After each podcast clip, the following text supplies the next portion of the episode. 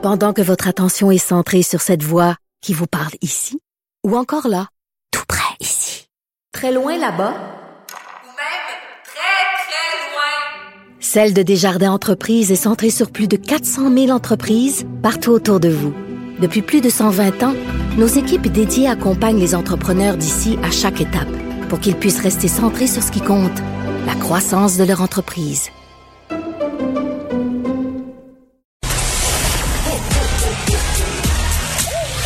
Geneviève Peterson. Elle réécrit le scénario de l'actualité tous les jours. Vous écoutez Geneviève Peterson. Cube Radio. On accueille André Noël, euh, qui est journaliste indépendant. Salut André. Bonjour. On fait un retour euh, sur cette période où Dr Horacio Arruda a dû répondre aux questions hier, euh, notamment par rapport euh, à la fermeture des restaurants. Dr Horacio Arruda, quand même, qui a annoncé ses couleurs d'emblée euh, n'aurait jamais suggéré la fermeture complète euh, des salles à manger. Et là, évidemment, euh, les restaurateurs, pour certains d'entre eux, sont en beau joie le vert, disent qu'ils ont été sacrifiés sur l'autel de la santé publique. toi, tu trouves ça sidérant d'ignorance, cette affirmation et cette décision du docteur Arruda? J'en reviens pas. J'en reviens pas. Oui, tu as tweeté hier à ce sujet-là. Ce qui est de plus risqué, c'est d'aller au restaurant. Est-ce qu'on m'entend? Non, on t'a perdu un petit peu. Euh, j'ai dit, t'as tweeté hier à ce sujet-là. Tu disais, Arruda euh, révèle qu'il ne recommandait pas la fermeture. c'est sidérant d'ignorance. On t'a perdu un peu. Oui, c'est ça, la ligne a coupé. Euh, oui, non, je suis effectivement sidéré par ça parce que c'est largement connu dans la littérature scientifique que c'est ce qui est de plus risqué, c'est les restaurants. Et puis, il a dit des faussetés. Il a affirmé que l'épidémiologie ne justifiait pas la décision de fermer les restaurants. C'est c'est complètement faux. Euh, je veux dire, les, c'est connu que c'est dangereux parce que c'est des restaurants, c'est des lieux fermés qui sont souvent petits, hmm. euh, où il y a où se regroupent des personnes pendant plus d'une heure, qui viennent d'un petit peu partout. Ils portent pas le masque. On peut pas porter le masque en, en mangeant ou en buvant. Justement, souvent dans le restaurant, on boit de l'alcool, on parle fort. Et puis, selon les scientifiques, aller passer du temps à l'intérieur d'un restaurant, ça, c'est à peu près ce qu'il y a de plus risqué en période de, de, pandémie. Puis, contrairement à ce que prétend le lobby des restaurateurs, la preuve scientifique est, très, très claire à ce sujet-là. Mais attends, même si on mange avec des personnes euh, qui font partie de notre bulle familiale immédiate? Ben, c'est parce que les, aérosols se promènent dans le restaurant. Ils restent pas juste euh, autour de la table, euh, juste au-dessus de la table où vous mangez, là.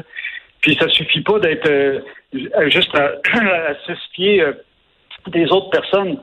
Et, c'est abondamment prouvé. Alors, par exemple, aux États-Unis, la plupart des, États n'ont pas fermé les restaurants, puis c'est pas étranger au fait que la deuxième vague est beaucoup plus forte euh, qu'au Canada, où les restaurants étaient fermés en beaucoup plus grand nombre, pas juste au Québec, mais dans les autres provinces.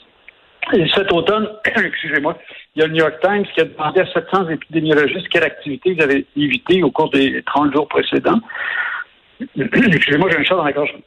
Et 88% avaient évité les, restaurants. quand on leur a demandé quelle activité est la plus dangereuse, ils ont répondu manger à l'intérieur d'un restaurant. Mais moi, j'en reviens pas. C'est plus risqué que d'assister à un mariage ou à des funérailles, encore plus risqué que d'assister à un concert ou un, un match euh, sportif. Mais je reviens pas parce que moi, quand les restaurants ont rouvert, euh, André, je suis allée, j'avais l'impression d'être en sécurité parce que c'est ce qu'on m'avait dit.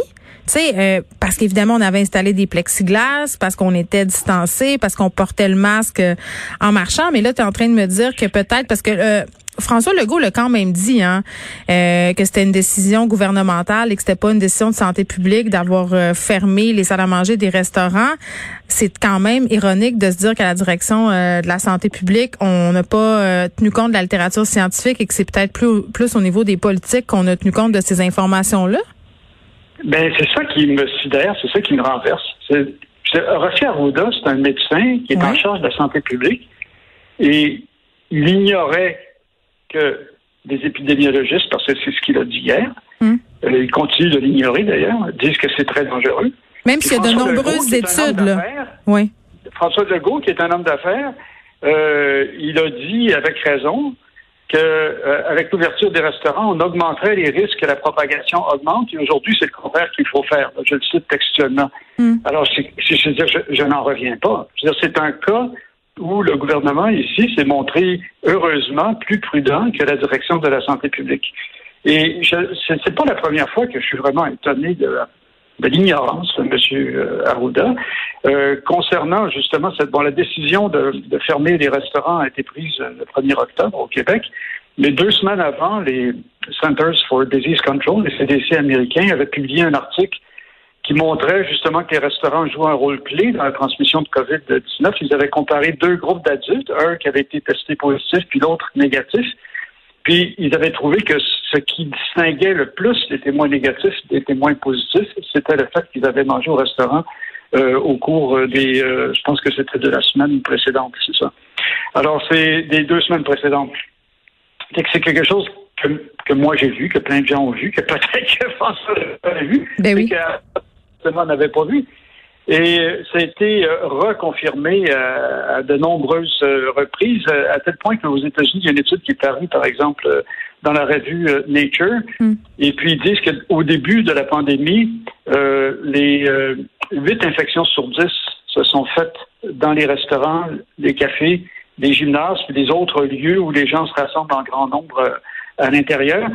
Puis on estime que à peu près 600 000 nouvelles infections aux États-Unis seulement pour le mois de mai euh, se sont faites dans les restaurants. Alors, c'est hautement risqué de manger à l'intérieur. À l'extérieur, non. Moi, j'ai eu beaucoup de plaisir à manger sur les terrasses euh, des restaurants cet été.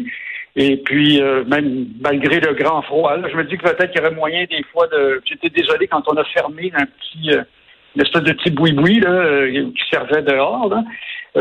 manger dehors, pas de problème. Manger à l'intérieur, c'est très dangereux. Ben moi, je suis un peu, euh, je suis un peu sidérée d'entendre tout ça en ce moment, euh, parce que là, euh, ce qu'on comprend, c'est que la réouverture complète des restaurants représente quand même un risque important et que ça a un impact sur les infections et que la décision finalement de les fermer, les restaurants, elle était justifiée là. Elle était totalement justifiée de la part de M. Legault. Puis en fait, je trouve ça intéressant d'en parler aujourd'hui parce qu'il ne faudra pas que le gouvernement recule sur cette question-là.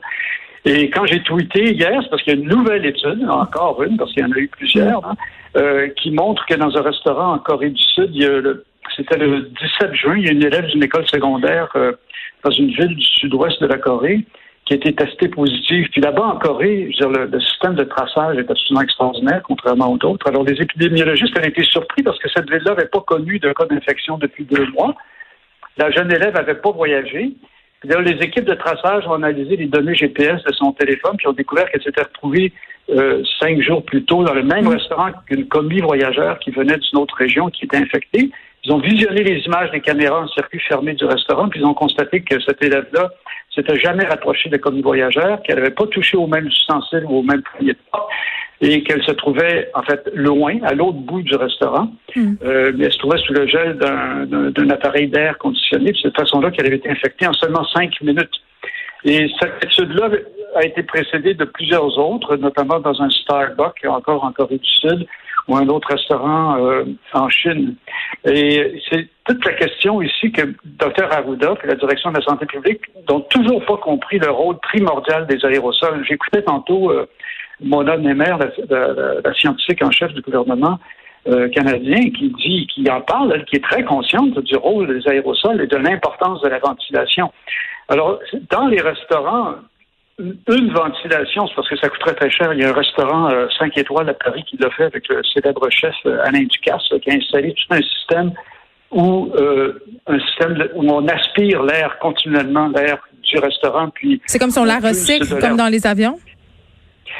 Ben exactement. Alors avec une pression négative finalement, donc c'est là, oui, ça, ça coûte très très cher. Mm-hmm. euh, bon, si on veut absolument ouvrir les restaurants, ben c'est ce que ça prend parce que les parois en, en plexiglas, euh, ça n'empêche pas les aérosols de circuler. Euh, avant de, avant d'installer ça dans les restaurants, André, je pense qu'il faudrait penser à installer ça dans nos écoles.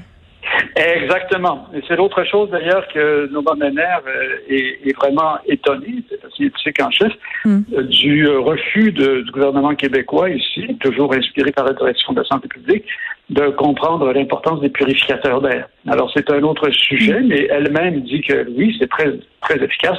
Dans un restaurant, je pense pas que ça le serait. En tout cas, s'il y a, des, un endroit où les installer euh, c'est dans les écoles. S'il y a un endroit qu'il faut garder ouvert, ce sont les écoles et non pas les restaurants. On peut s'en passer des restaurants, malheureusement. C'est bien malheureux pour les propriétaires des restaurants, puis pour les gens qui y travaillent, mais on est en pandémie, puis écoutons, euh, il faut ce qu'il faut. Quoi. À propos euh, de la grogne des restaurateurs, tu me disais euh, ne, tu me disais être inquiet par rapport à un éventuel recul du gouvernement. Là, je pense pas vraiment que ça va arriver. Le Christian Dubé qui a affirmé vraiment être très très à l'aise avec la décision, assumer pleinement la décision de fermer les restaurants du gouvernement du Québec. Donc, ça m'étonnerait vraiment que le gouvernement fasse volte-face là-dessus. André Noël, merci beaucoup.